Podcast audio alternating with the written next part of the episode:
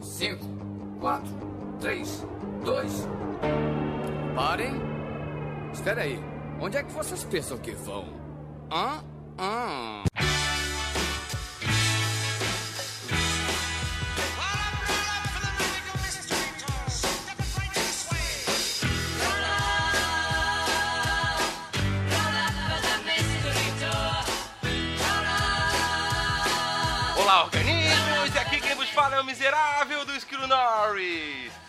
life. Don't talk to me about life. E comigo sempre ele, o medíocre de Alexandre, Albino. E eu acredito na teoria que somos todos poças d'água felizes por estarmos no buraco. Nossa. Caralho, velho. Caralho, quando, quando eu li isso, eu lembrei de você, Albino. Obrigado, Quando obrigado. eu li essa frase, eu falei, caralho, isso é o Albino. e hoje com a gente de novo o EAXN! O povo achava que a resposta era 45, mas na verdade era 42. Putz! Entendi. Vixe. Ai, caralho, velho. Ô, e hoje nós estamos grandão. Hoje nós temos, nós temos uma pessoa realmente renomada no nosso episódio hoje. Hoje nós temos uma especialista em ficção científica. Com nós temos hoje a Cláudia. Olá! É, infelizmente meu cérebro não é do tamanho de um planeta, gente, mas eu vou tentar. E hoje nós vamos estar perorando sobre a vida, o universo, tudo mais e um pouquinho de Douglas Adams. Mas tudo isso depois da vinheta. Alô, maluco pedelhão!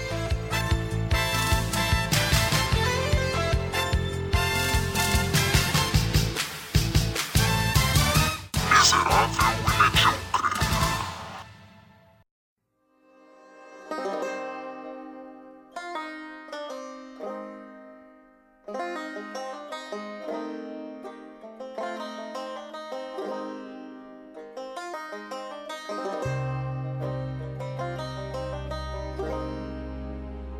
legal a gente começar falando um pouquinho sobre o Douglas Adams, porque inclusive até uma uma coisa que durante um tempo pra ele foi muito complicado, né? Ele ficava com medo de ser reconhecido só pelo guia, né? Sim. E meio que ele noiou com isso aí um tempo, né? E depois meio que ele ah, superou isso e foda-se. Tanto que ele ficou um tempão sem escrever o guia, né? Os livros têm um intervalo muito grande entre si, principalmente depois do, do terceiro. Teve uma crisezinha assim, né? Tem uma crise existencial bem foda. É típica de Douglas Adams ter crise existencial, né, cara? Pois é.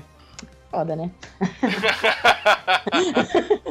Cara foda, pô. Eu, eu queria poder ter um pouquinho da moral que ele tinha, né? É, eu, eu queria ter um pouquinho da grana que ele tinha pra ter crises existenciais em casa de boa também. Infelizmente, não posso me dar o luxo. Ele sempre teve muita dificuldade com os prazos do livro dele, né? Sim. Ele nunca entregou nenhum livro dele no prazo correto. Tanto que as editoras dele, cara, elas sempre tinham o prazo, tinha o prazo do prazo, o prazo do prazo do prazo, o prazo do prazo do prazo do prazo estourando e o prazo Douglas Adams, né? E mesmo assim atrasava todos eles, cara. E uma frase que todos eles mencionam, todos os editores, eles tinham um problema e cada um deles tinha uma maneira de lidar com o Douglas Adams. Alguns faziam visitas surpresas, alguns meio que É? forçavam ele, tentando deixar ele com medo. Mas uma frase que todos eles se lembram que o Douglas Adams ada- adorava falar, eu adoro o som do whoosh, quando o prazo passa rápido por mim. tá? É muito boa. Foda, cara. Ele era muito foda. A- ao ponto que uma das, uma das produtoras dele, uma das pessoas que trabalhava com ele diretamente, chegou ao ponto que ela descobriu que, na verdade, o jeito que ele escrevia era uma maneira muito performática. Tinha que meio que escrever e explicitar aquilo. Pá. Então ela acabou mudando o escritório dela pra sala de estar dele, pra meio que poder assistir ele escrever. E assim ele, assim ele trabalhava. Assim ele fazia, entendeu? Tiveram casos de pessoas que prende, de editores que prenderam ele em hotel, enfiaram ele no hotel no- com segurança pra ele não poder sair, só com voltas programadas, pra ele poder trabalhar, cara. Segundo os amigos, ele não gostava de escrever, mas que bom que pra quem não gosta de escrever, ele escreveu acho que quantos 10, 14 livros, uma coisa assim. É, ele escreveu um monte de coisa paralela, né? Enfim, era baita. É, eu também, eu também sempre achei estranho esse lance dos prazos, assim, ó, porque pessoalmente eu não achei tanto, tantos anos de diferença entre um livro e outro, mas eu também, claro, são 150 páginas, então é meio absurdo dois anos entre um livro e outro. Mas eu até entendi, comecei a entender, segundo a minha pesquisa ali, ele fazia muitos projetos paralelos junto dos livros. Então ele parava às vezes e fazia outra coisa e, e começava a trabalhar com outra pessoa num outro livro, ou às vezes fazendo sketch para alguma coisa, e tudo isso enquanto ele estava fazendo o livro. Daí realmente fica difícil de manter o prazo. Ele fazia milhões. Ele trabalhava na rádio ainda quando tava fazendo o livro, ainda tava fazendo os episódios do que ia na rádio, tava fazendo na TV, tava escrevendo o livro. E esse lance dos prazos é, engra... é engraçado porque assim, ah, isso fica nítido no final do segundo livro, né? Que realmente o segundo livro ele acaba do nada. É.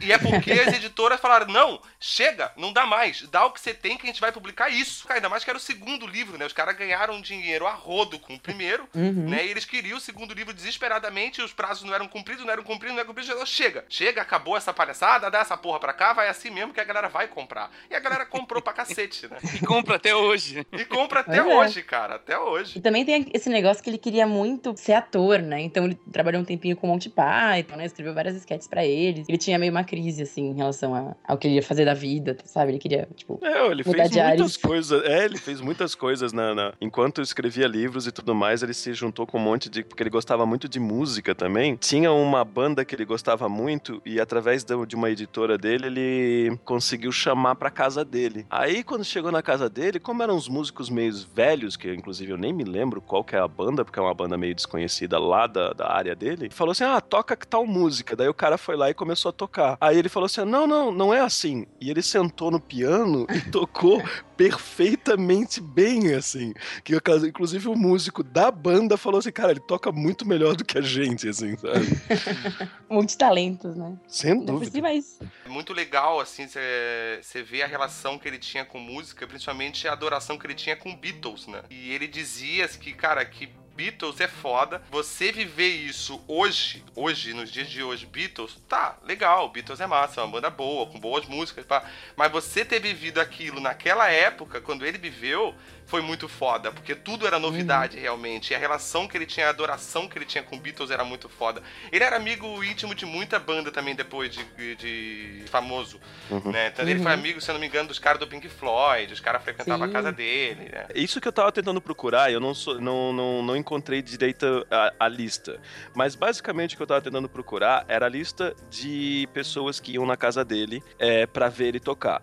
Por quê? Porque ele tinha uma banda com os amigos dele e eles faziam umas jam sessions assim no- no- na, casa dele. O público dessa banda que eram os amigos do, Dave, do, do- do Douglas Adams e do- dos outros caras da banda, eram muito infinitamente mais famosos do que ele, entendeu? Eram tipo Pink Floyd, mais um monte de banda foda, artista foda, assim, sabe? O público era impressionante e eles estavam tudo sentado, amontoado na casa, porque não tinha lugar pra sentar. Eles sentavam tudo no chão e ficavam vendo o Douglas Adams e, a banda de amigos dele, assim, sabe? Imagina que foda É que tem louco, que né? ser como pessoa pra atrair essa galera toda. Cara, eu não queria nem ser tão foda pra atrair essa galera toda. Eu só queria estar numa festa dessa. Ah, sem dúvida.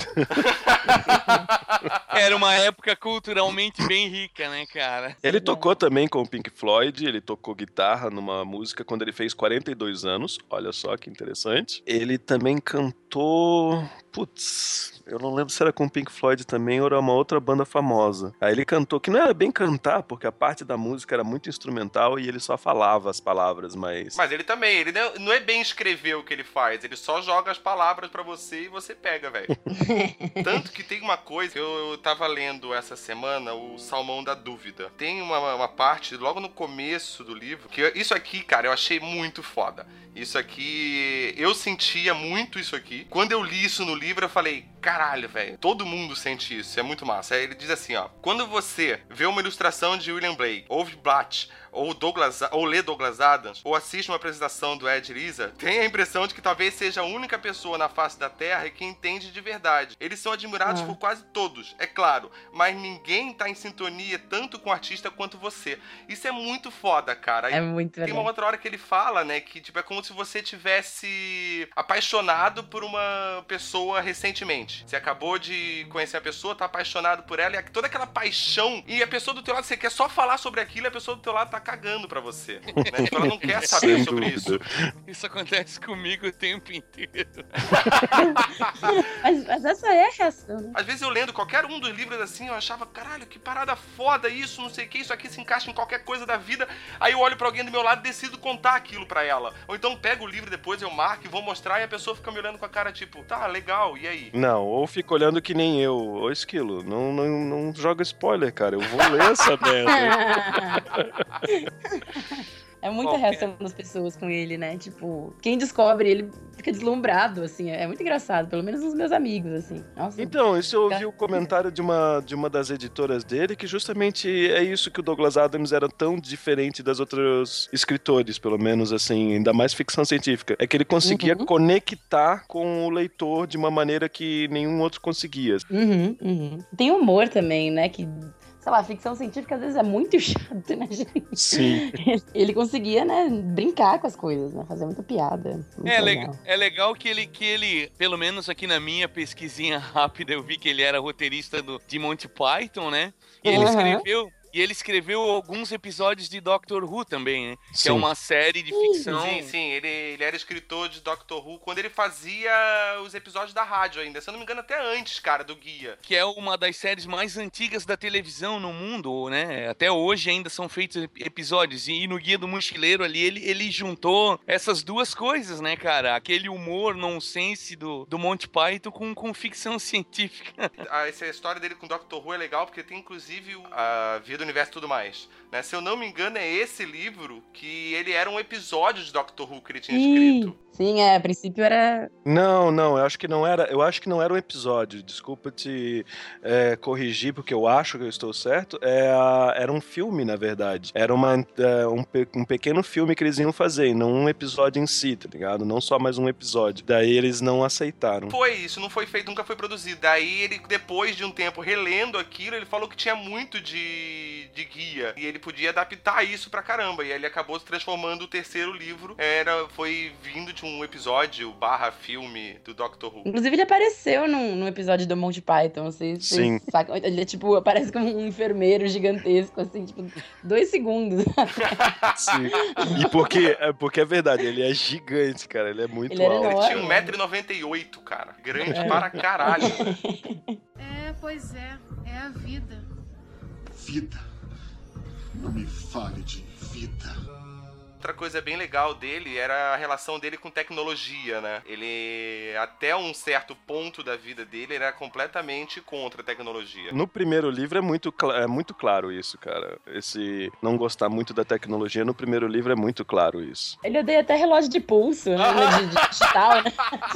É, relógio digital ele zoa, né? Aí, depois de um tempo, cara, ele começou, ele se apaixonou loucamente por tecnologia. Ele ficou maluco, ao ponto de que, pra quem não sabe, ele morreu em 2001, né? E antes disso, ele tinha, ele já tinha os notebooks da, da Apple, da Macintosh na época, né? Que eram caríssimos e ele já tinha parado que ele era maluco por aquilo ali, né? Ele, na verdade, ficou apaixonado, acho que primeiro Macintosh que ele viu, viu nisso uma coisa assim, um potencial imenso pra conseguir adiar ainda mais o prazo dele. Porque ele dava sempre desculpa pros editores que o computador dele queimou, ou ele tem que atualizar tal coisa, ou entrou alguma coisa e o computador não- dele não funciona. Então ele usava isso daí só pra não Ah, fazer. E uma das coisas que ele falou em entrevista foi que a paixão por tecnologia dele foi uma justificativa pra ele mesmo perder tanto tempo que ele perdia jogando jogos de computador. Ah, é, e ele também Bem, fez, né? Depois falando ele nisso, inventou. Falando nisso, ele também participou de, da criação de dois jogos de computador. Um deles sendo o Guia do Mochileiro. Ele participava ativamente de tudo que saía do guia, cara. Assim, acho que algumas peças de teatro ele não teve, não botou a mão, mas tudo que saía do guia, ele tinha o dedo dele, cara. O cara, ele, ele, ele transformou o guia do mochileiro para muitas mídias. Ele levou para infinitas mídias e cada uma delas aproveitando de uma maneira. Isso, isso é bom porque tem sempre o aval dele, né? Tem sempre o dedo e o aval dele. Inclusive o filme, né, cara? Ele participou na- no desenvolvimento do roteiro, né? É, por tipo 20 anos. Daí passou 20 anos fazendo isso. Cara. Cara, além do cara ganhar grana pra ceder os direitos autorais pra exploração cinematográfica, ele ainda arrumou uma boca pra ficar escrevendo o roteiro da própria durante 20 anos. Não, na real, não, na real não. Na real, ele não- o dinheiro que ele ganhou foi ele já no final dos anos 90, quando ele, quando ele realmente fechou o contrato com a Disney pra fazer. Ah, tá. Ele, ele não ficou produzindo o roteiro, ele ficou tentando, era um sonho dele realmente fazer um filme do guia. Tanto que ele chegou até a agradecer, de, agra- de uma certa forma agradecer de nunca ter conseguido fazer até então, que não se tinha tecnologia na época do, do, do guia pra Exatamente. fazer um filme foda. Tanto que assim, na série de TV da BBC, que tem o, o Bible Brox, que meu nome deve estar errado, mas foda-se. Ah, isso mesmo. Aplausos, aplausos.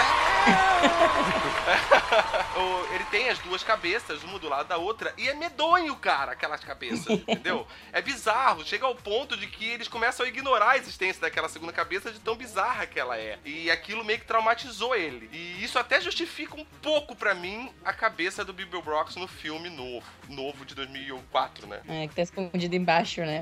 O pescoço. É, é, aqui até justifica, mas pra mim não. Tem tecnologia pra fazer a cabeça do lado e Homem de Preto mostrou isso. Isso aqui é falar do, do Homem de Preto, né? Que tem um, um pedacinho, acho que é no Salmão da Dúvida mesmo, né? Numa entrevista dele. Que ele fala que ele ficou puto da vida quando saiu Homens de Preto. Porque já tinham lido. Já tinham lido o roteiro dele. E aí ele falou: Ah, isso é meio familiar, né? Tipo, todas as coisas que tinham no Homem de Preto. É, e antes de sair o Homens de Preto, desconsideraram o script dele, não gostaram. É, E falaram repente pra ele lá- que ninguém ia, ia apostar, ninguém ia assistir uma comédia de ficção científica. Isso. E daí né? vão lá e daí lançam. ele, pá, beleza, né? Que merda. Aí meses depois, tipo, anos depois, sai o Homem de Preto. Aí ele fica, caralho, velho, apostaram então numa, numa comédia de ficção científica. Puta que pariu, é um pouco familiar, né? Pô, mas mesmo com o sucesso que os livros faziam desde a época do lançamento, ainda assim foi esse perrengue pra vender os direitos pro cinema? Cara, eu acredito que um dos motivos principais do perrengue seja o Douglas Adams. Eu tenho muita certeza disso, porque assim, ele tinha interesse em estar sempre ligado e fazer. Ele tinha, ele se sentia responsável Sim, sim. criar essa obra. Ele não era só pegar o livro e transformar, ou porque na, na verdade era pegar um programa de rádio que virou livro, né? E que virou série de TV, e que virou história em quadrinho, e que virou jogo, tudo isso ele arrumava um jeito de adaptar pra essa outra mídia. Ele não simplesmente pegava e transformava pra lá. Ele contava diferente, ele fazia uma, aproveitava uma coisa que não tinha sido aproveitado num lugar em outro, entendeu? E ele era bem chato com relação a isso. Talvez isso tenha sido um bom impasse. Eu sei que um dos perrengues iniciais que aconteceu, na verdade, e que na verdade se prorrogou também por alguns anos, foi o lance de diretor, de, escrit- de diretor que estavam Sim, abandonando. O primeiro, por exemplo, era um diretor muito bom e ele estava muito feliz com a escolha, ele estava começando o projeto com ele e o cara abandonou e acabou fazendo caça-fantasmas, abandonou para fazer caça-fantasmas, entendeu? Sim, E sim. daí, então, eu acho que essas idas e voltas de diretores, eu acho que também foi uma das coisas, um dos motivos que foi sempre prorrogado. Aí, assim, tem até a questão também do, do tempo, né? Que ele ficou, tipo, quase 10 anos sem encostar em nada do guia, cara. Ele, aquilo que a gente falou no começo, ele realmente entrou numa crise existencial e ele não queria mais saber de Guia do Mochileiro das Galáxias. Ele, tinha, ele chegou a declarar que não escreveria mais nada nunca no fim, depois do terceiro livro. Que, inclusive, ele nem gosta do terceiro livro. Caramba. Ele acha que é o pior livro de todos, é o terceiro. E ele parou, parou realmente de, de mexer com isso, que deixou mais tempo ainda e parado essa, essa história do É, filme. e né? ele, ele foi verdade. para os outros ares também, né? Ele era um grande ativista também a, a favor da- dos animais, então ele viajava Uhum. por aí para África para fazer filmes, é, fez filmes que eu digo é tipo documentários assim. Tem um livro também The Last Chance to See, se não me engano, o nome do Isso, livro. é esse mesmo. isso. Ele foi lá com um cara famoso, ele foi fazer acho que uma pequena documentário ou alguma coisa assim com um, um fotógrafo. E daí ele falou, cara, eu quero fazer isso o tempo inteiro, vamos fazer isso de novo, vamos e tu fazer isso. Daí ele falou assim, tá, mas o que, que você quer? Ah, vamos tirar foto de um monte de animais por aí. Ah, então vamos fazer um livro. Aí ele falou, tá bom, porque ele já tava de saco cheio de livro, mas tudo bem. Não, tá bom, e o que, que a gente vai chamar o É, livro? ele tava de saco cheio, na verdade, de, de guia. Sim, né? mas, mas é que ele não Sim. gosta de escrever também. Sim, é, ele, ele dizia que a parte mais difícil de ser escritor era justamente escrever, né?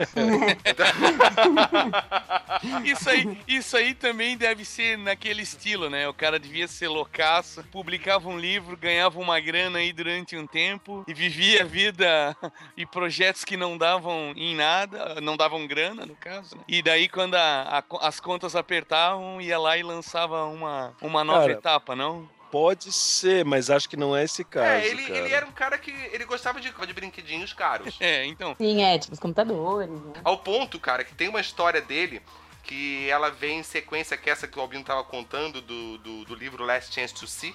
Né, que ele foi fazer a expedição com um cara em Madagascar e não sei o que, parará. Depois disso, veio um cara pra ele que falou que tinha criado um tipo um micro submarino, sabe? Pra você poder na- é, mergulhar e pá, e não sei o que. Porra, legal, não sei o que. Vamos, queria fazer um test drive nisso aí. E daí, beleza, os cara, ele pagou a viagem pra ir pra puta que pariu, lá no- acho que na Nova Zelândia que ele foi, mandou levar a parada, que era gigante, cara. Tipo, imagina, é você carregar uma carreta pra continentes, né? Uhum. Só pra ele mergulhar com a parada lá e fa- ele queria fazer o teste, na verdade, ele queria fazer a o test drive comparativo entre mergulhar nesse micro submarino do cara e nadar em cima de uma raia gigante. É muito boa essa história. Ele ficou super decepcionado, né? foi pra parada, tipo, ah, beleza, aí tudo no hotel chique, não sei o que, parará, ele tinha um cara lá servindo ele, fazendo tudo pra ele.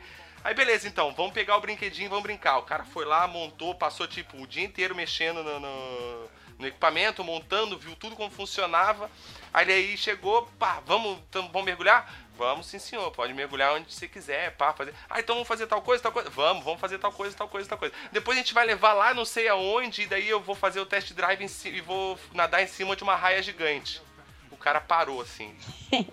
Não, isso você não vai fazer. Isso não pode, isso é contra a lei, não sei o que, parará, parará. Ele assim, caralho, em momento algum eu pensei que poderia ser errado nadar em cima de uma raia gigante. É o direito básico, né? É, pois é. É a vida. Vida. Não me fale de vida.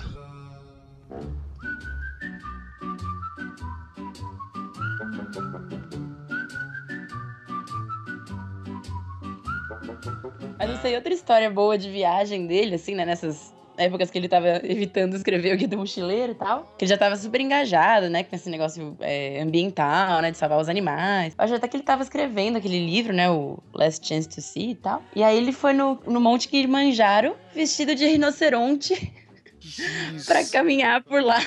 Caramba, Tipo, cara. Isso, pra isso foi. É, foi, foi por causa dos. é, como é que é? A ONG, digamos. A ONG que cuidava dos rinocerontes souberam que o Douglas Adams era um, tava sendo um ativista de é, a favor dos animais, assim, da proteção dos animais. Aí falaram pra ele, puta, vem aqui e tenta ajudar a gente, porque os rinocerontes estão acabando e não sei o quê. E ele foi e, cara, eu vi os vídeos dele andando com a roupa de, de, de rinoceronte, uma roupa enorme, desengonçada, e tipo assim, ó, uma roupa grande em que ele anda em duas pernas mesmo. E ele tem 1,98m, então tu via a cabeça balançando assim, era muito engraçado, cara, muito animal mesmo, cara. Nessa viagem é legal a comparação que ele faz. Como é que é o nome do monte? É o Kilimanjaro, né? É, é que eu não vou conseguir falar isso aí. Kilimanjaro, é isso? Kilimanjaro, é. É, então, é legal a comparação que ele faz do Monte Kilimanjaro com, com o Everest, né? Que ele fala, ah, o tá. esquilo falou bem rapidinho. É, claro, né, velho? Sou bobo. que ele fala né, que o Monte Everest ah, é o maior, é o maior pico do mundo, né? O, o monte mais alto do mundo. Ele fala, ah, mas é fácil você ser o monte mais alto do mundo quando você tá no meio de uma cordilheira, né? Você já começa a não sei quantos mil metros acima do nível do mar. O Monte Kilimanjaro, não. Ele vem lá de baixo e você olha pra cima, passa as nuvens e ele não acaba nunca. Aquilo sim é o monte mais alto do mundo. Não tem nenhuma cordilheira em volta dele. Não tem uma montanha em volta dele, entendeu? É só ele.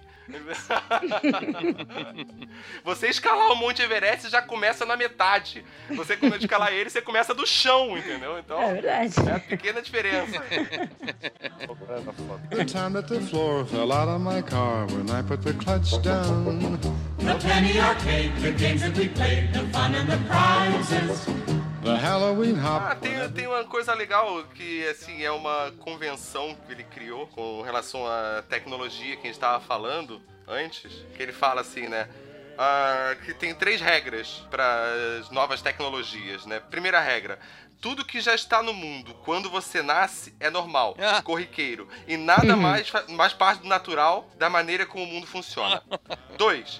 Quando é inventado algo entre os seus 15 e 35 anos, é novo, empolgante e revolucionário. E pode inclusive se tornar sua carreira profissional. 3. Tudo que é inventado depois dos 35 anos vai contra a ordem natural das coisas. Cara, é animal. Puta, eu, eu Onde vi que tá ele falando isso? isso? daí. Eu vi ele falando isso daí, cara. Eu achei animal, cara. E genial. Simplesmente genial. Muito bom. Aonde que ele falou isso? Cara, era num coisa de, de apresentação. Acho que eles estavam dando uma premiação, alguma coisa assim, e ele tava lá só dando um discurso, assim, sabe? Uma coisa assim. Ah, tá. É, pra quem quiser ler, isso está no Salmão da Dúvida. Uhum. Cara, puta, eu vi ele falando isso e eu fiquei pensando assim, cara, isso é genial! Principalmente a parte que ele fala, ah, dos 15 aos 35. Não só é alguma coisa que é novo, é ainda pro- é, provavelmente vai ser parte da sua carreira, você pode fazer carreira. e é exatamente isso, cara. Exatamente, cara, exatamente. E legal dessa relação com tecnologia, porque só eu acho que ele criou o, iPhone, o iPad. O iPad, na verdade, né? Eu, eu, eu tenho certeza que ele criou o iPad, cara. É, Porque é. o Guia do Mochileiro das Galáxias são- é o iPad. É, eu- essas são as lutas do- dos possíveis. uh, eu não sei se algum escritor já escreveu alguma coisa parecida com isso antes, mas ele realmente tá entre os primeiros que escreveu que escreveu sobre um iPad explicando direitinho sobre como seria. E engraçado que ele morreu bem perto do lançamento do, do iPad ou do, do iPod, eu acho. Porque o iPod foi lançado em 2001, não foi? Hum. Acho que sim. Então, e ele morreu em maio de 2001. Foi, tipo, bem perto que ele morreu. Ah, ele deve- eu acho que ele, se ele tivesse vivo, ele ia processar a Apple. Tem um amigo dele que fala, inclusive, no, no Salão da Dúvida também. Ah, eu tô falando bastante de Salão da Dúvida porque eu terminei de ler ele é, anteontem. ah, mas é muito bom esse livro, gente. É muito É, é fantástico, cara. Que ele fala, né, que esse cara era um cara. Eu não lembro exatamente o nome do, do- do- desse amigo dele, deixa eu ver se eu acho aqui. Que era um cara bem importante, que tinha informações que ele deixa claro no, no, no prólogo do livro, que ele ti- no epílogo do livro, na verdade, que ele tinha uma novidade pra contar pro Douglas Adams, que ele sabia de uma informação, mas ele não podia passar. E ele deixa claro que essa informação tem a ver com tecnologia. Que no dia que, na semana que ele soube que ele poderia contar isso pro Douglas Adams, foi a semana que ele recebeu o e-mail da notícia da morte dele. É logo no comecinho, né, do, do livro que falam essa história, né, do... do... É, ele conta no, no começo e no, no epílogo ele dá mais uma pincelada sobre isso que me fez chorar pra cacete, quase. Eu só não chorei porque eu tava no ônibus no- voltando do trabalho. Ah, Então eu me controlei, eu suei pelos olhos. Ah, machão.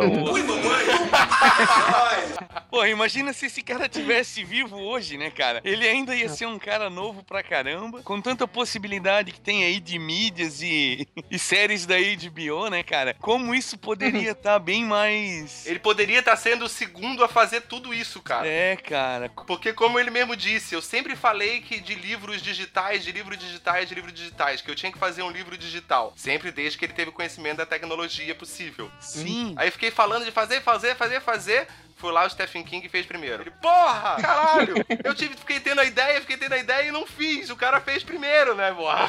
Pois é. Prazos, prazos, cara, não adianta. Imagina o Guia do Mochileiro sendo uma série da HBO, cara. Que coisa mais louca. Nossa.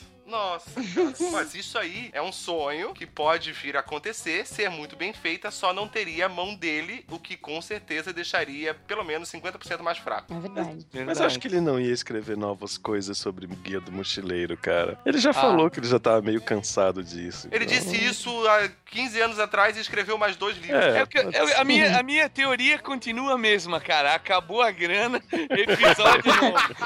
Não tenha dúvida, cara. Escreve mais um. Sai um livro, 10 anos de vida boa. Sai um livro. Caraca. O que esse livro que saiu agora no Brasil, que o Neil Gaiman escreveu sobre ele ali, o que que o que que rola desse livro? Não entre em pânico.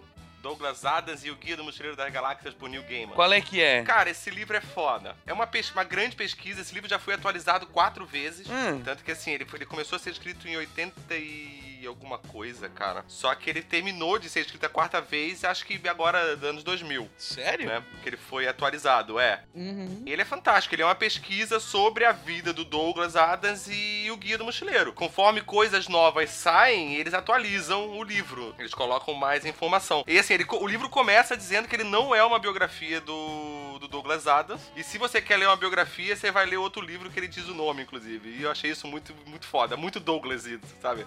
Tipo, pô, esse aqui não é uma biografia. Você quer, você vai ler outra porra. É, o, o Neil Gaiman, ele era meio discípulo do cara, né? Eles viviam juntos ali na época do... Se eu não me engano, acho que o Neil Gaiman entrevistou ele quando ele era novinho, que ele era jornalista, assim, antes de ser É. escritor, né? Antes dele estourar como quadrinista, né? Uhum. Você leu? Vocês todos leram esse livro? Eu li. Não. Eu ainda não, preciso muito ler. É. Nossa, ó, recomendo demais, assim, é muito bom, cara, é muito bom. Assim, o- a maneira com que o Neil Gaiman escreve, faz muito sentido isso que o Ed falou dele ter ser discípulo do cara, né? Porque a maneira que ele escreve, ele conseguiu fazer em alguns pontos, parece que quem escreveu foi o Douglas. Ah, Que nem esse negócio que eu falei, ah, não é uma biografia, se quer quer ler uma biografia, vai ler outro livro. E que inclusive ele dá o nome do outro livro. Em alguns outros momentos do livro ele faz essas brincadeiras também, com as notas de rodapé. É muito legal, cara. Vale a pena mesmo ler esse livro. Ele foi publicado, só traduzido pro Brasil agora, né? sim. Uhum. Faz pouco tempo, mas é fantástico, cara. Quem tiver oportunidade, fica aí a dica. Não é patrocinado, mas. Aqui patrocínio fake é só café da macho, né? Opa! Porra, me pegou desprevenido agora. Aí, ó, os dois mil vai pra minha conta, então, velho. Não, eu ia emendar o jingle, mas me deu um branco. Ai, caralho, velho.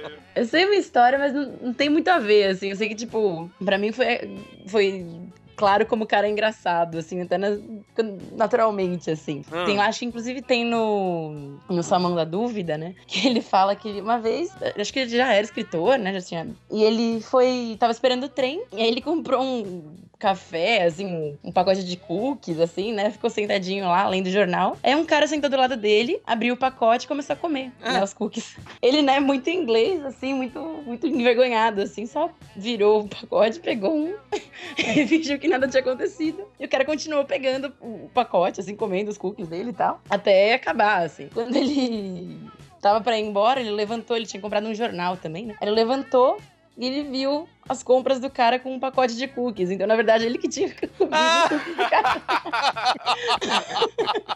Todo o pacote. O outro cara não falou nada.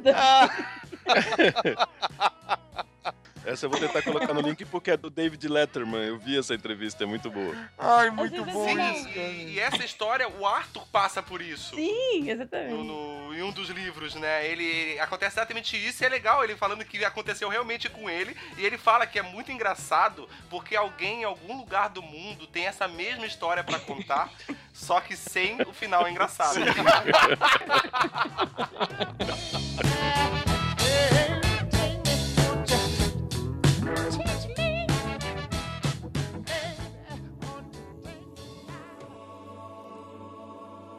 É um fato importante conhecido que as coisas nem sempre são o que parecem. Por exemplo, na Terra, o homem sempre se considerou a espécie mais inteligente a ocupar o planeta em vez de a terceira mais inteligente. As segundas criaturas mais inteligentes eram, é claro, os golfinhos, que curiosamente sabiam há muito da destruição premente do planeta. Eles tentaram várias vezes alertar a humanidade sobre o perigo, porém elas foram mal interpretadas como tentativas de rebater bolas ou pedir comida.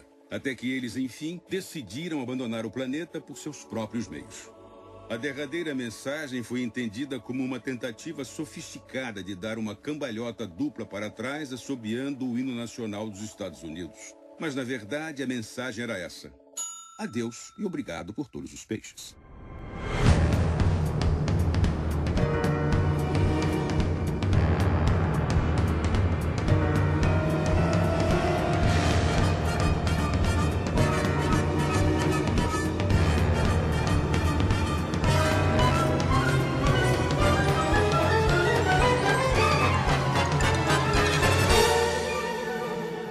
falar dos, dos, livros propriamente ditos, da obra máxima de Douglas Adams, né? Que é o Guia do Mochileiro das Galáxias, né? Alguém já ouviu os episódios da rádio mesmo? Putz, infelizmente não. Eu ouvi um ou dois, mas faz um tempinho já. Eu lembro que era, era engraçado, assim. Era meio estranho, sabe? Isso é de que época? Isso é ali começo dos anos 80? Isso, Final de por aí. 70, começo de 80, é. É, ele, ele é logo depois, cara, do lançamento do Star Wars, do primeiro. Isso. Ele pegou, ele deu muita sorte que ele pegou essa vibe fodida, sabe? Daí ele deu um gás foda no. Porque ele começou a ver ficção científica, embora Star Wars, muita gente não considera ficção científica. Hã? é, pessoas consideram que ela é uma, uma fábula. Ah, o Star Wars. É, e ele tratou, o Douglas Adams tratou ficção científica de uma maneira completamente Tipo, diferente. mais fantasia ou, sei lá, space opera, que é outro tipo de ficção científica. Mas... E é fantástico, cara. E acho que isso aí ele conseguiu pegar toda essa galera que tava nessa hype de Star Wars, né? Porra, começou a ver ficção científica como uma coisa engraçada. Porque o legal dele é que, assim, no guia tem piadas que todo mundo entende e tem piadas que só quem manja do assunto entende. É Uhum. verdade, é verdade. Principalmente em questão de tecnologia a partir do segundo, terceiro livro. Porque no primeiro, como já foi dito, ele odiava a tecnologia, né? Ele simplesmente repugnava, inclusive, relógios digitais, né?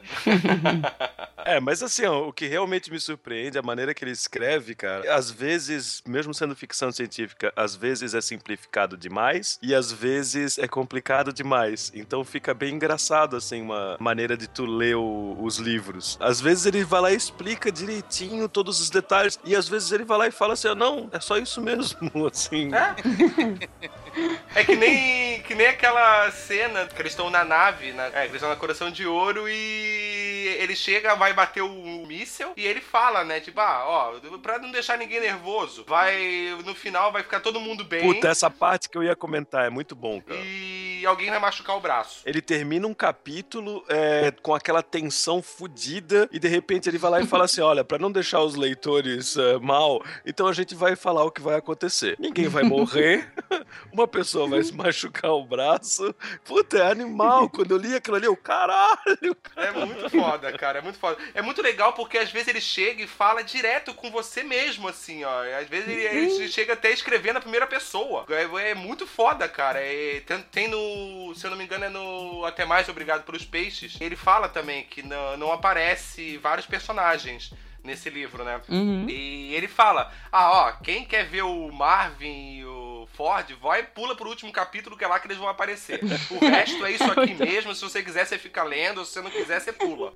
É verdade. É muito foda, cara. É muito legal isso, cara. Ele chega assim, ó, assim, você você não tá gostando? Foda-se. Então pula pra lá pra frente que vai ficar bom, então. Eles É. voltam depois, né? Tipo, É, depois eles vão estar tá aí. E o entendeu? É muito Marvin, falando, fa- dando um, um gancho entre a série que foi de rádio e o livro, o Marvin é um personagem que ele achou que ele ia escrever só de um, um episódio da série de- da rádio e não ia escrever mais sobre ele. Só que logo na rádio ele fez tanto sucesso esse personagem que eles pediram pra fazer mais episódios com ele e ele acabou e o Douglas Adams acabou colocando no livro. Cara, é o meu personagem predileto. Ah, é, é o nosso, é o nosso símbolo da quem não é, percebeu o nosso ainda garoto propaganda, né? do, do nosso podcast é o Marvin. São os dois personagens que eu mais gosto. É ele e o Bibo Brox, porque o Bibo Brox é, É. foda. os dois, não tem, não tem comparação, né? Não tem, cara. É tipo, um é extremamente otimista e vamos fazer festa e tá tudo bem. E o outro é a depressão master, entendeu? Os dois se equilibram muito bem, cara. e falando do Bibo Brox, né? Aquela minha decepção da cabeça do filme, não, isso eu não vou engolir nunca, cara. Mas o filme é complicado, né? É, é bem complicado. É, eu, eu confesso que quando eu assisti originalmente, lá naquela época, que era lançamento aqui no Brasil e tudo mais, porra, eu me diverti pra caramba. Eu achei bem legal a, a- a temática toda, aquele humor britânico, tinha aquela carga, tinha até uma identidadezinha, assim, de, né, daquela escola inglesa de humor e tal. Mas aí, é claro que eu, eu não, nunca li os livros até hoje, é uma vergonha. Fala do Sandman agora, fala. Inclusive, inclusive, eu nem sei o que eu estou fazendo nesse episódio. Com cumprindo uma cláusula contratual que me obriga a participar de, de um número X de episódios por ano. Mas, tipo. Ei, não é só a gente, é o Café Damasco também que tá por É, trás disso. é, Café Damasco, todo mundo pede vídeo. Agora, mas assim, depois que. Eu, eu nunca li, mas assim, conversando com pessoas que leram e vendo programas e, e pessoas falando sobre, né? A gente percebe que uma galera de leitores é, é bem descontente com o filme, né? É, é aquela máxima. Quem leu não gosta do filme. Porque assim, eu ainda cometi o pecado ter lido os quatro primeiros livros meses antes de assistir o filme. Eu simplesmente Uhum. odiei o filme, cara.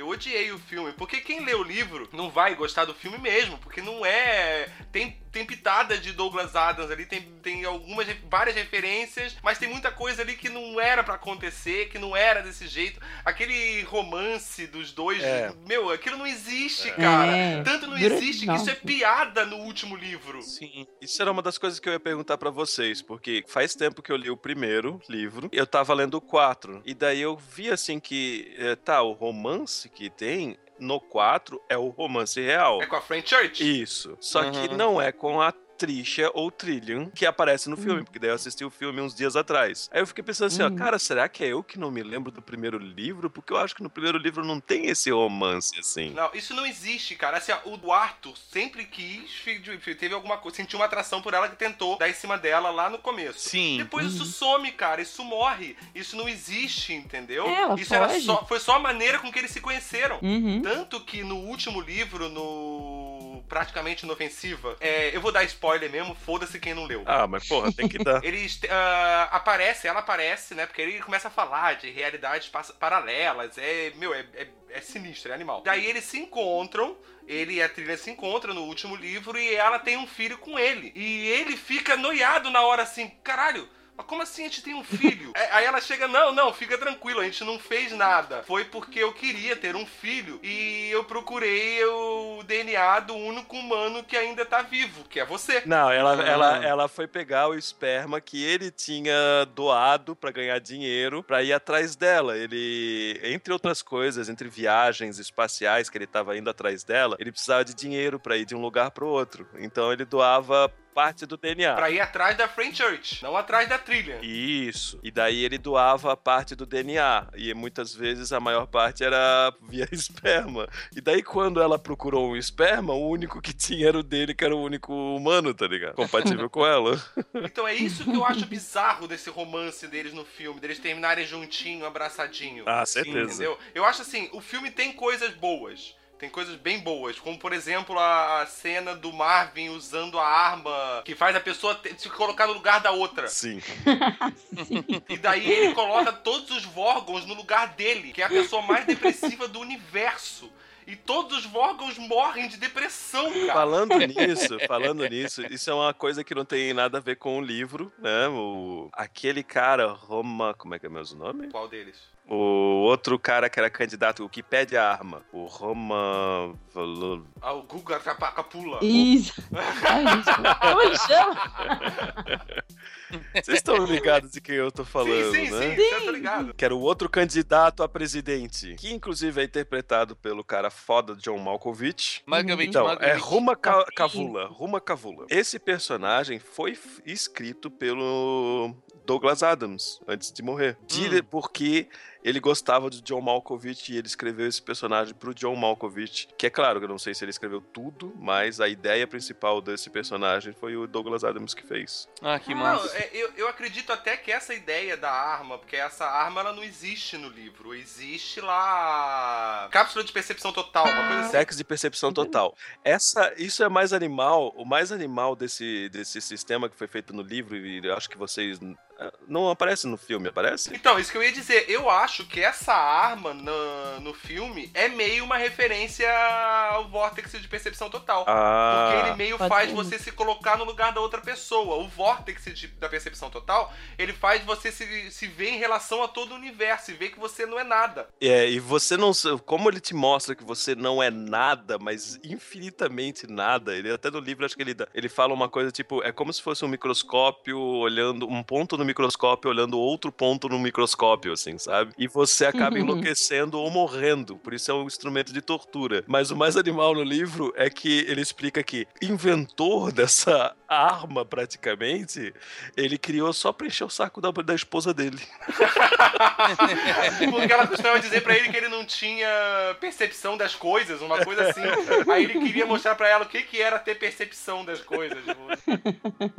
Tipo. E é muito foda porque daí no, no livro o Bill Brox entra na, na, na vortex de percepção total né? E sai convencido que ele realmente é muito foda, né? É, ele sabe que ele não morre justamente porque ele vê, né, dentro dessa do Vortex que ele é a pessoa mais importante do universo. É, é animal. É, pois é. É a vida. Vida. Não me fale de vida.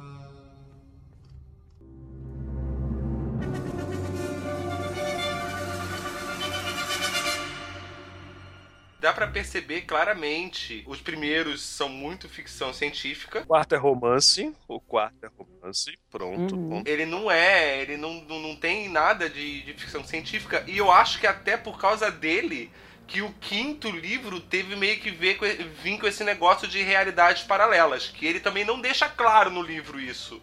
Mas só pode ser, não tem outra, outro motivo para ser. Não sei se vocês concordam comigo ou discordam. Ah, faz sentido, eu acho. É. é eu não tenho opinião formada. É, eu nunca tinha parado pra pensar nisso, mas faz sentido. porque não fica claro realmente. Em nenhum momento ele fala o que tá acontecendo ali, porque, tipo, acaba o quarto. Você entra no quarto livro, e o Arthur voltou pra Terra. É a mesma Terra sem golfinhos. É exatamente esse lugar que ele está. Porra, o que é fantástico, porque a gente sabe o porquê que não tem golfinhos. Todo mundo que leu o guia sabe por que, não tem golfinhos. Aliás, essa cena no filme também é muito boa, né? É, É, inclu- muito é, boa. inclusive quem viu o filme E o também musical sabe. no final, quando tá passando as letrinhas, também é muito bom. Thanks, thanks for all the fish. É muito bom, é cara. muito foda, é muito foda, cara. Pra mim, das duas, uma. Ou aquela é a segunda terra que os ratos já estavam projetando em magnetia. Uhum. Certo, certo. Ou é uma realidade paralela que fica claro que isso acontece no quinto livro. Eu entendia que era a Terra número 2, assim. Eu também. Inclusive, acho que ele menciona Mark II, uma coisa assim. Terra Paralela é uma Terra Mark que- II. Earth Mark II, uma coisa assim. Mas assim, a, a filha do Arthur com a Trinity, ela encontra uma outra Trinity que não sabe quem é aquela criança. É verdade, é verdade. Ih, Isso no, no quinto livro, sim, sim, sim. É verdade. Eu sabia que eu tinha um argumento bom pra isso, caralho. sim, sim, sim. Parabéns, Esquilo. Porra, é. Pega essa memória aí, ó. Eu confesso que eu ainda não gostei muito do final do quinto livro. Até entendo o fechamento de uma maneira até nostálgica, porque querendo ou não, os primeiros episódios de do Guia do Mochileiro feito na rádio, cada episódio terminava com a Terra explodindo, assim. Então terminar o quinto livro assim, é, eu achei até interessante, só não, não, não me convence muito a tenacidade dos Volgons de fazer isso dessa maneira, assim, sabe? De- Eu encarei muito como assim, aquilo ali foi uma, uma volta às origens do guia. Porque o quarto e o quinto livro eles saíram totalmente da, da vertente que eles vinham seguindo. Ah, Não, desculpa, eu achei que já no terceiro ele saiu um pouquinho, assim. Sim, Sim, sim, sim. Também acho. É, tanto que a gente mencionou, né, que o terceiro nem era um livro do guia. Ele adaptou, transformou uma outra história no guia. Tanto que ele mesmo deixa claro que no terceiro livro não tem um personagem principal. Não tem um protagonista no terceiro Uhum. livro. São vários fragmentos de personagens que tem ali que formam um grupo de personagens. Só isso. E tanto que ele teve Uhum. que amarrar com aquele outro personagem que é o espírito lá, que ele tinha que aparecer e ficar dando as dicas e amarrando as coisas, porque senão não se tinha. Ele já começou a desvirtuar ali. E aí eu encarei esse final do quinto livro como vamos mostrar que a gente ainda lembra daquilo, meio que homenagear as pessoas que leram o guia há tanto tempo. Hum. E Uhum. esperavam isso e cobravam dele quando ele escrevia o quarto e o quinto livro que fosse sobre isso. Eles queriam que escrevesse sobre o Marvin, eles queriam que escrevesse sobre o Ford, eles queriam ver mais Bill Brox, entendeu? Uhum. E ele simplesmente não tinha vontade de escrever mais sobre aquilo. E no final ele decidiu, ó, vou dar um toque então pra vocês aí, ó. Só aquela voltinha ao passado. Que pra mim o final, o final mesmo da saga acaba no quarto livro. Que o final do quarto livro é, de- meu, aí eu chorei. suei pelos olhos. Ah. Oh. Porra, velho. Você gosta de romance, então. Terminar com. que é a mensagem final e definitiva de Deus. Desculpe o transtorno, né? que, aliás, o começo, as primeiras uh, frases, voltando ao começo disso daí, eu até lembro de. Lembrei, foi criado o universo e todo mundo concorda que foi uma coisa errada se fazer. Puta, muito bom. É, pois é. É a vida. Vida. Não me fale de vida. Bom, gente, vamos, vamos pela, pela. tentar botar um pouco no, nos. A cronologia? Na cronologia. Isso não é muito Douglas É, Adams. eu sei. Mas... É que eu queria, eu queria mencionar justamente do Marvin, que é, que é fantástico, assim, passando pelo segundo livro, o restaurante no, no, no, no fim do universo. Uhum. Pô, essa que história eles é legal. falam que eles vão lá Nossa, e falam o seguinte, né? Ah, nós queremos ir no restaurante mais próximo. E a, e a nave leva eles pro restaurante no fim do universo, porque é o restaurante mais próximo. Só que não é o nesse momento, entendeu? É que o, o restaurante ele fica no, ex- ele tá exatamente no lugar onde eles estavam, só que no último dia do universo. Isso. Então a nave não se, não se moveu em distância, se moveu só no Só tempo. tempo, é. Era mais próxima, né? O que é mais foda é que esse robô aí, ele é esquecido lá, passa praticamente duas ou três vezes a idade do. Como é que é? Não, ele fala que ele já chegou a ser acho que 37 vezes mais velho do que a própria existência. Caralho.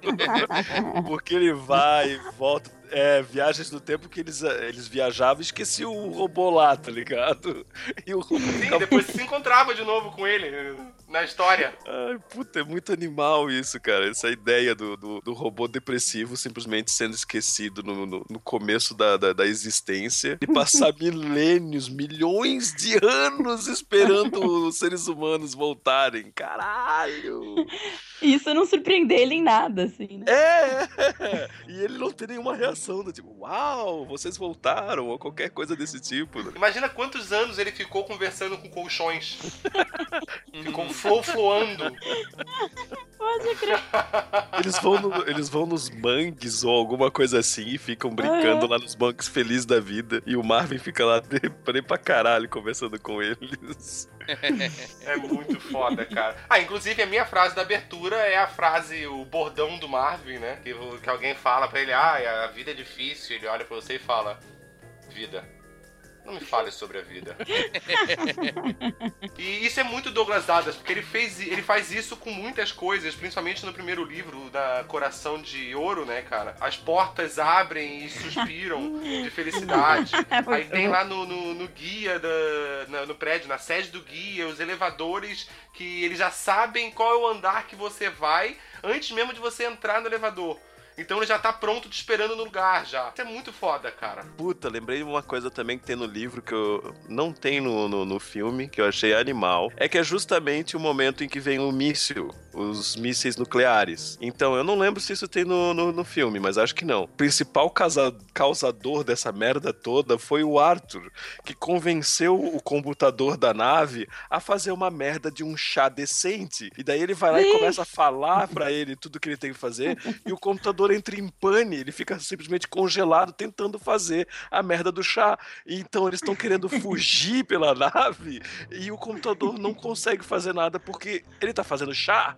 É muito foda, cara. O chá é perfeito. foda. O chá perfeito. E quando faz, não é perfeito ainda. É verdade, não fica tão bom. Não fica tão bom.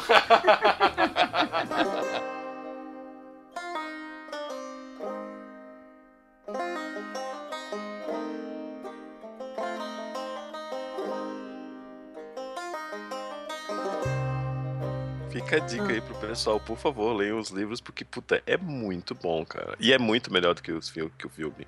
É legal porque no, né, no, no primeiro você ri, porque é uma coisa nonsense, né? Como o resto Ah. do livro inteiro, assim.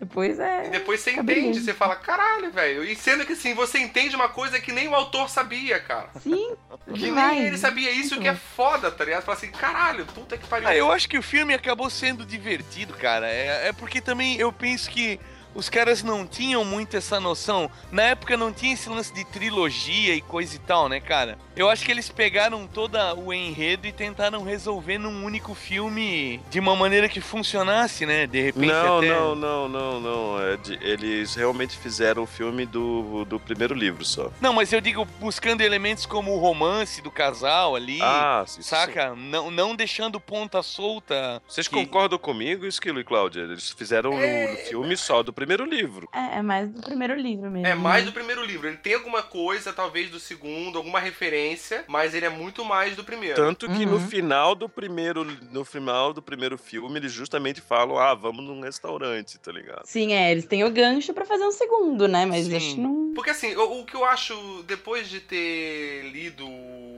Não Entra em Pânico, lido um pouco mais sobre a biografia mesmo do, do, do- do Douglas Adams, eu acho que o que aconteceu, eu tinha bem essa cabeça meio como com o Ed. Ah, eu acho que meio que é, fizeram um resumão de tudo, eu achava bem, bem isso. Só que depois, conhecendo o histórico do Douglas Adams, eu acho que realmente podia ser muito um roteiro dele, aquilo ali, e mais uma adaptação para uma nova mídia. Talvez se ele não tivesse morrido, teria várias alterações no roteiro. Ou talvez não teriam alterações que produtoras colocaram que ele não deixaria. Uhum, faz sentido, é verdade. Mas foi muito uma adaptação para uma nova mídia, porque era isso que ele fazia. Porque o Guia não é nem um livro, ele era um, um programa de rádio. Sim. Que virou Uhum. um livro, que virou um jogo, e nunca era exatamente igual em todas as mídias. Cada um aproveitava um gancho de uma forma que não foi aproveitado na outra. Foi uma- um- realmente um roteiro dele, uma tentativa dele, mas ficou inacabado. Pra mim ficou parecendo que ficou faltando coisa, algumas coisas ficaram faltando o toque dele mesmo. E Sim. aquela, quem lê o livro são os fãs mais xiitas e esses vão encher o saco de qualquer coisa. Ah, sempre, né? É isso que eu tô querendo verdade. dizer, pra justificar de repente alguma mudança de, de personalidade de algum personagem ou algum evento que se encaminhou de maneira diferente. O eles adaptaram ali pra uma tentativa de, de mídia que. Que, por exemplo, o roupão do Arthur não existe no primeiro livro. Ele só tá de roupão do segundo livro pra frente. Ah, Porque foi colocado na série da BBC. Porque, na verdade, a ideia do Douglas Adams é que o Arthur, depois, quando fosse pro espaço, usasse umas roupas prateadas.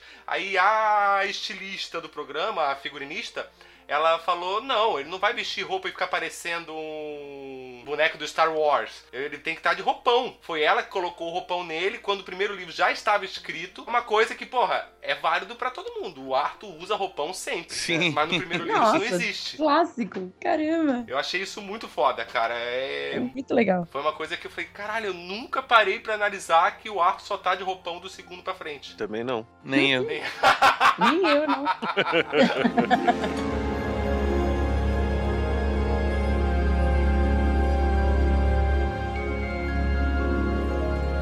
Pra quem quiser começar a ler o guia, é, isso tem no Brasil, é fácil de achar. É, que editora que tá publicando? Cara, o guia, os cinco livros da série você encontra em qualquer loja virtual, toda hora em promoção, os cinco, às vezes a 20 reais, cara. Nossa, super barato. Isso aí você encontra fácil, é uma coisa barata. Cara, eu acho que eu paguei 18 reais, tá? É, assim dizer, pra quem é mais chato com o livro, ele é uma versão econômica. Versão econômica significa aqueles pequenininho com papel jornal. Mas não, mas não é tão Não, não é ruim. ruim, digamos, não é ruim. A capa não é mais um molinha, Pocket assim. edition, essas coisas assim. Não, não é, Não. não É é só, ruim. Um, é só um livro simples, assim. Certo. Mesmo porque cada livro tem poucas páginas, tem acho que 150, então. Aham. É, na verdade ele tem um pouco menos páginas que o- a versão normal, porque ele é reduzido os espaços ali pra ficar mais barato, justamente pra você poder pagar mais barato e poder comprar os cinco de uma vez só. Mas um cara chato, assim, que gosta de ter uma coisa mais, mais bonitinha, mais. Isso acha também ou só tem nessa versão Aí, econômica? aí eu acho que tem que dar uma procurada mais, mais pesada, porque eu tenho, porque o meu já é antigo, eu comprei Certo. antes de sair o filme, esses meus, né? Ah, tá, tá. Então ele chegou a ser publicado numa versão mais luxuosa e tal. Sim, sim. É, o Não Entre em Pânico do Neil Gaiman também, recomendo. Para caralho, pra quem quiser se aprofundar um pouco mais no Douglas Adams. E também é de fácil acesso pra caramba. Salmão da Dúvida também é muito bom, né? Tá, e o sexto, vale a pena ler, que não é dele? É, o Isso. E Outra Coisa. Eu não, pare... não pareceu atrativo pra mim. Eu li reviews e, e não pareceu muito atrativo pra mim, não, cara. Deixa eu explicar pra todo mundo, né, que, que não sabe. O Guia do Mochileiro das Galáxias é uma trilogia de cinco livros, que existe um sexto livro, que é And Another Thing, que é Uhum. escrito por um cara que teve o aval família do, do, do Douglas Adams. E ele tenta continuar. É, e ele tenta continuar a história e fazer uma outra liga com outras coisas acontecendo. Que, ah, é o Deus Thor, que eles vão Ah. ajudar. É, parece assim interessante, mas eu acho que eu não, não sei que se eu ia gostar, não. Por isso eu não É. li. Então eu não sei te dizer se é bom. Não faz parte do cânone, né? É que na cara? real, assim, o, o- o Douglas ele tinha deixado escrito, é, semi mais ou menos pronto, tanto o Salmão da Dúvida, como tinha um outro livro dele que era o Agência de Detetives Holísticas. Sim, isso. Dick Gently, né? Uhum. Esse livro, ele sempre disse, essa história, esse conto que ele escreveu, que ficou inacabado, ele sempre disse que tinha muito mais a ver com o guia do que com esse essa série da agência de detetives. E ele sempre disse que tinha muito mais a ver com o guia. E depois da morte dele, esse cara recebeu e- es- essa história pra poder transformar isso no guia. Cara, a gente quase esqueceu. A gente tá falando do guia, a gente quase esqueceu do principal, 42. Onde está a sua toalha? É a minha pergunta. É, e a toalha também, né? Meu Deus do céu, cara. Mais importante fica que o falando- 42. Porque o 42 é uma pergunta imbecil que ninguém. É uma resposta imbecil que ninguém sabe a pergunta. Né? Mas é a toalha, onde ela tá? Então, o documentário que eu vi, eles tentam é, discutir sobre o número 42, só que ninguém chega a conclusão nenhuma. Eles dizem que ah, o Douglas Adams simplesmente pegou porque era a rua que ele morava quando ele era começou a escrever ou quando ele teve a ideia, uma coisa assim. Eu tenho uma teoria. Fala a tua teoria. 6 vezes 7. Ah, não, ah, ah, eu tenho a teoria de que, na verdade, essa resposta 42 tá faltando 42 a unidade de medida dela. Hum. E isso estaria na pergunta, no caso. Que no fim do guia, os ratos tentam lá, eles inventam uma resposta, né? De uma pergunta pro 42. Se eu não me engano, é um trecho de uma música, né? Que eles. uma trollagem, uma trollagem. Mas assim, uma vez eu tava eu um amigo meu numa madrugada de cerveja discutindo o guia e a gente meio que chegou com discutindo o 42, porque a gente tava tentando chegar ao sentido da vida, né? Então Aí- o partiu de caraca. 42. Então a gente chegou à conclusão que na verdade 42 é meio tipo, se fosse traduzir essa tal unidade de medida pra algo que a gente entenda hoje, seria um grau de importância, entendeu? Qual é o grau de importância pra você dar bola pra alguma coisa? Ah, é 42, entendeu? Tipo, ah, isso só me importa até 42. Depois de 42, foda-se, caguei pra isso. Interessante. Ai, cara. É por isso que eu quero saber, a minha dúvida hoje é qual é a unidade de medida? É 42 o quê? Garrafas Hum, de interessante. cerveja. Pode ser, pode ser. Depois de 42 garrafas de cerveja, você não tá se importando com mais nada, cara. Ou, ou, ou- ou talvez, no teu caso, Big Mac. Há muitos milhões de anos, uma espécie de seres pandimensionais hiperinteligentes ficou tão de saco cheio dessas discussões incessantes sobre o sentido da vida que delegaram a dois dos mais sábios entre eles a tarefa de projetar e construir um estupendo supercomputador para calcular a resposta para a vida, o universo e tudo mais.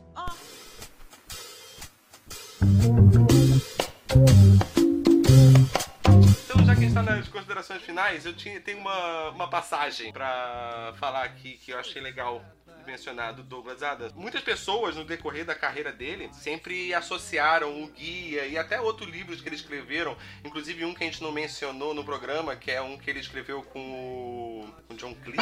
É, Monty John Python? Cleese. Uhum. Que é com o do dicionário de que eles Ah, criam. o Leaf, né? Isso! The, the Leaf. Meaning of Leaf. Aham. É, muitas pessoas sempre referenciavam trabalhos deles ou re- relacionavam com outros livros, com outros autores, com outras coisas. Né? E uma coisa que muito massa que ele disse que é o seguinte: eu vou tentar ler, eu tenho dificuldade com ler, tá? Sou meio analfabeto. Quando você decide encontrar paralelo entre as coisas, pode encontrá-las o tempo todo. Pode somar números, comparar imagens, você pode pegar quaisquer dois livros. Se quiser provar que eles têm paralelos, você pode pegar a Bíblia e a lista telefônica e provar que elas têm relação um com o outro. Isso é muito foda, cara. É fato. se você se vidrar numa coisa e decidir que aquilo tem relação, aquilo tem relação. Muito verdade. Posso jogar um adendo nisso daí agora, principalmente por causa do lance da Bíblia? Vocês lembram aqueles códigos da Bíblia que eles encontravam códigos quando eles usavam o computador para traçar, digamos, palavras na vertical, palavras na, na horizontal, Sim, na diagonal? sim, Vocês sim, lembram sim. disso? Então, o cara foi lá e falou assim, o cara foi lá e falou assim, ó, gente, você só precisa ter um livro grande o bastante. E ele foi lá e pegou Moby Dick, que era um livro gigantesco, tá ligado? Ah, eu e lembro botou disso. o mesmo programa e ele encontrou as mesmas coisas, assim, sabe? Então é só você procurar, é só você estar tá ligado em fazer aquilo ali que você vai conseguir achar. Você vai conseguir achar paralelo, você vai conseguir achar o que você tá procurando. É bem essa, você vai linkar tudo. Isso aí é aquele filme do Jim Carrey, o 23, né? É, É, se você exatamente. quiser, se você se vidrar numa coisa, cara, tudo vai fechar nela. Capaz de o 23 se tornar 42 ainda, cara. Então, tem muitos games e novos e tudo mais que ainda põem algumas referências assim de Guia do Mochileiro, que é bem legal também. Ah, é easter egg muito, do, muito do. Douglas Adams, cara, tem em tudo que é lugar. O cara é uma bíblia nerd, cara. É, sem dúvida. Mesmo quem não leu, tá aí o Ed, mesmo quem não leu, adora, velho. É, verdade. Apesar de eu não- nunca ter lido os livros, iniciou uma geração de escritores aí que dos quais eu sou fã, né, cara? Então, Ah, toda a mítica da, da coisa, né, cara? Isso é que nem você falar Star Wars hoje. Pode ter pessoas que não Sim. assistiram, mas pagam um pau fudido. Só pela mítica da coisa, só pela simbolização da coisa, tudo que ele influenciou, tudo que ele fez, tudo que ele foi. sim, sim, com Pois certeza. é. Isso é fantástico, né, cara? Com certeza. Que pena que não está mais aqui. Tudo seria diferente ou não com ele, né? Depende só dele. Esse que é o foda. Tudo seria diferente ou não e dependeria só dele. Se ele quisesse fazer alguma coisa foda, com certeza iria explodir as nossas cabeças. Era tá só ele ligado? decidir fazer. Ou alguém trancar ele num quarto de hotel. É. Um chá, né? É, com um chá. Um chá muito bem feito.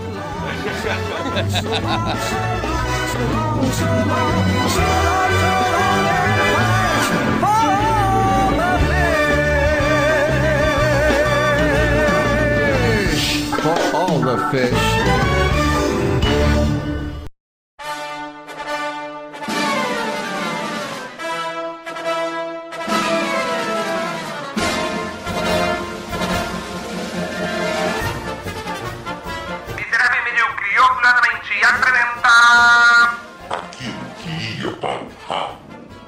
Fede mesmo. Cheiro estranho, né? Tô com um problema ali no torralo. Isso aqui cheira a merda. Ah, Ed,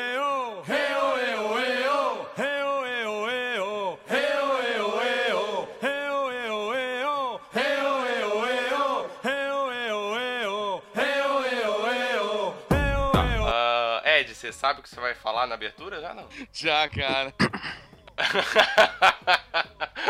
Ah, você assistiu alguma coisa? Você viu alguma coisa? Você atualizou de alguma coisa? Eu vi, eu vi o filme em 2001.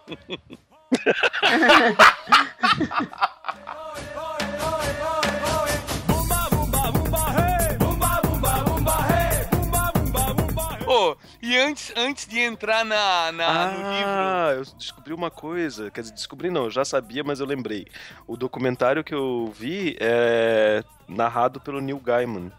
Ah. Então, só pra não Legal. fugir a Desculpa, mítica do fala. programa, depois bota no link aí, Albino. Ei, não falei que no último eu coloquei um Ah, é verdade, é verdade. Tu botou o Costinha, né? Parabéns, parabéns. Porra, o Costinha tava demais naquilo lá, ele merecia.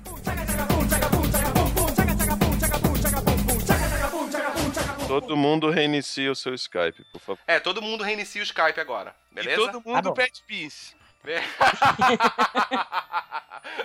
Valeu.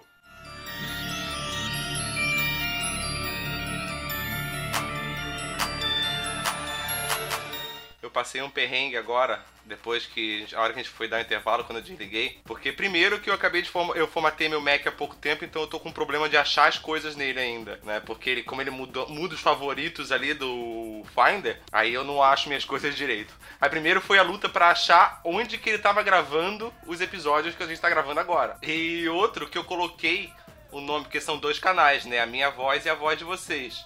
Eu coloquei o mesmo nome nos dois arquivos. Aí a hora que eu achei os arquivos, só tinha um nome, não tinha dois como deveria ter. Aí eu assim, caralho, eu só gravei a voz da galera e não gravei nada do que eu falei. Puta merda. Nossa, cara, me bateu um desespero. Eu falei assim: não, não posso ter que gravar tudo de novo. Não posso, não posso. Mas por sorte, mais sorte que juízo, tá tudo aqui. Que beleza, hein? Você escutou até onde, Cláudia? Nossa, pior que eu não. Acho que tava. Alguém ficou. parou de falar e caiu, assim. Achei que ele ia dizer, nossa, eu não tava nem prestando atenção, tipo, foda-se. Não, esse sou eu. Acho que agora é agradecer a Cláudia. Muito obrigado Oh, pela valeu, participação. Cláudia, eu queria pedir desculpa porque eu acho que a gente dominou muita conversa. E a nossa expert, acho que não. A gente falou demais. Ficou todo mundo querendo aparecer pra expert. Olha, eu sei, eu sei, eu sei. Exatamente, Olha, cara. eu sei, eu sei. A eu gente sei. fez uma pesquisa mais fodida, assim, sabe? Justamente pra não passar feio, assim. É, e a gente trouxe o Ed pra passar feio. E falar do café da máscara. Ah, que nada, gente. Eu que agradeço. Adorei. Muito divertido. né? Confirmou Gostava. as suas expectativas que a gente, nós somos loucos. Ah, sim. Você viu que não é só edição, a gente é realmente bem retardado, né? é, não, gente, foi. Deu pra perceber. Deu pra perceber.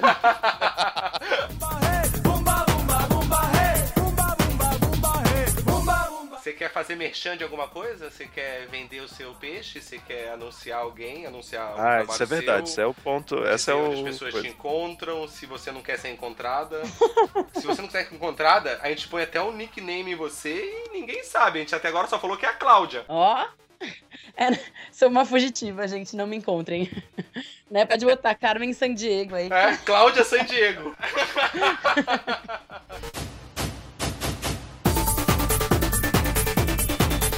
Olha, o miserável medíocre já tá seguindo a Clau. Ah, uhul. Há bastante tempo, inclusive. Eu sei, eu sei, eu sei como. Quando a gente ouviu. Por causa do episódio do Basulão. É, isso aí mesmo. Ah, é verdade, é verdade. A gente achou É, né, massa foi- pra caralho. A gente já achou pagou massa pau pra você caralho. lá, e por isso que a gente fez uma pesquisa foda pra Certeza. chegar aqui mandando, né? Exatamente, Ah, gente. cara. Porque diferente do. Basulão, a gente quer mostrar que a gente tem conhecimento. E diferente do Basulão, a gente ainda existe. Ah. Fica aí indireto, ó. Vamos ver se você tá vivo ainda. um beijo pro Basolão também. Beijo, Basulão.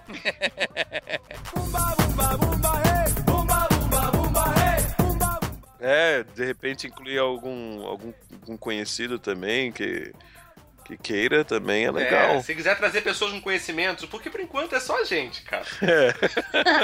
A gente falando merda e tentando chamar alguém. É, opinião baseada em porra nenhuma e foda-se, né? Então, Pô, gente, vocês mandaram muito bem hoje. Tem nada Ah. disso, não. a gente se esforçou por você, Cláudia. É, exatamente, a gente tava com Oh. medo de pagar feio, pagar mico.